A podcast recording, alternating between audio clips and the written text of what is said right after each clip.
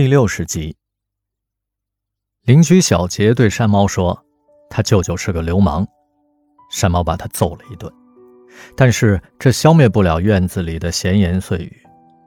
总有人在舅舅的背后指指戳戳，他成天垂头丧气的，再也没有发出过以前那种爽朗的笑声。山猫恨那个小女孩，是她非要跟着舅舅回家，为什么不站出来为他伸冤呢？他甚至想到，小女孩的父亲在利用舅舅的单纯进行讹诈。舅舅听到这个想法，气得发抖。你不许诋毁她，她是世界上最好的女孩，她的眼睛比水晶还要纯澈。被诋毁的是你。你看不清美丽面孔下的蛇蝎心肠。你没见到他，无权评论他。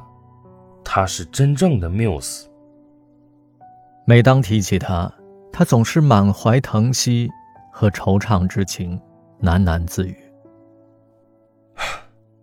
是我害了他，也不知道他现在怎么样了。”是的，舅舅一直惦记着他。也许，到死都没有释怀。舅舅三十八岁那年，独自去郊外爬山，不慎落崖身亡。那几天刚好是山猫高考，父母便隐瞒了他。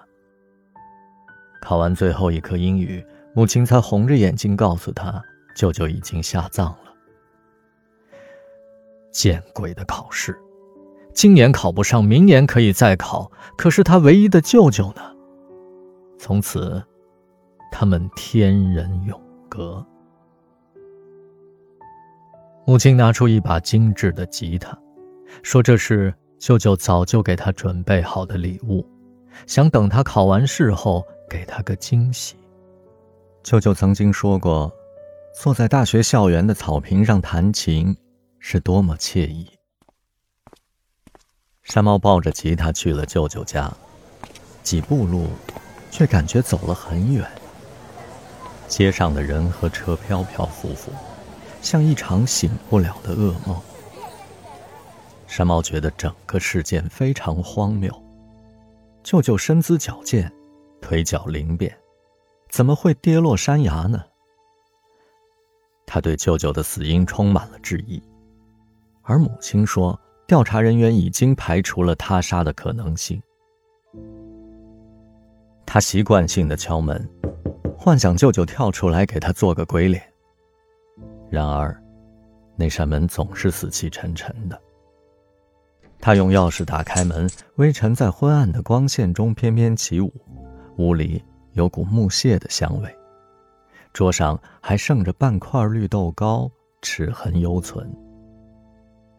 舅舅的床头上方空荡荡的，只剩下突兀的挂钩。他视若珍宝的紫檀木小花蟒皮的二胡不翼而飞。舅舅应该是带他上山了。他出门总喜欢带件乐器，可是事发现场没有找到二胡。人都没了，谁还会在意丢失了一把琴呢？他宁愿相信舅舅带走了琴，这样他在天堂就不那么孤单了。日头渐渐升高，妈妈抹去额角的汗水，有些体力不支。莫卫搀着她到旁边的凉亭里歇着，妈妈痴痴地说：“我犹豫再三，还是没有勇气告诉他山猫的事。不说也罢，没准他俩已经碰面了。”莫卫独自返回墓前，压抑的喘不过气来。十年了，他始终不愿相信舅舅的天赋和灵性已经泯灭。他会不会像山猫一样，灵魂也转移到了另外一个躯体上？也许是吹吹老翁，也许是妙龄少女，擦肩而过，却不得相认。他抱着墓碑耳语：“舅舅，我是山猫，我是山猫，是山猫啊。”一时泪如泉涌，指尖几乎掐进了岩石。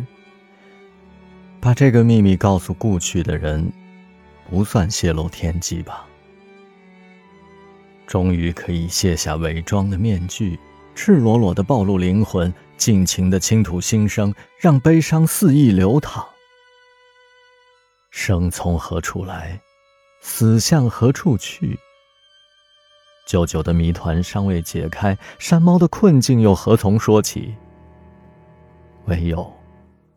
一曲诉千愁。想当年，你抚琴，我歌唱，把酒言欢。恨今朝，你长眠，我悲叹，曲终人散。问苍天，灵魂安在？为何不曾在梦中捎来片语之言？十年弹指一挥间，别时容易相忘难。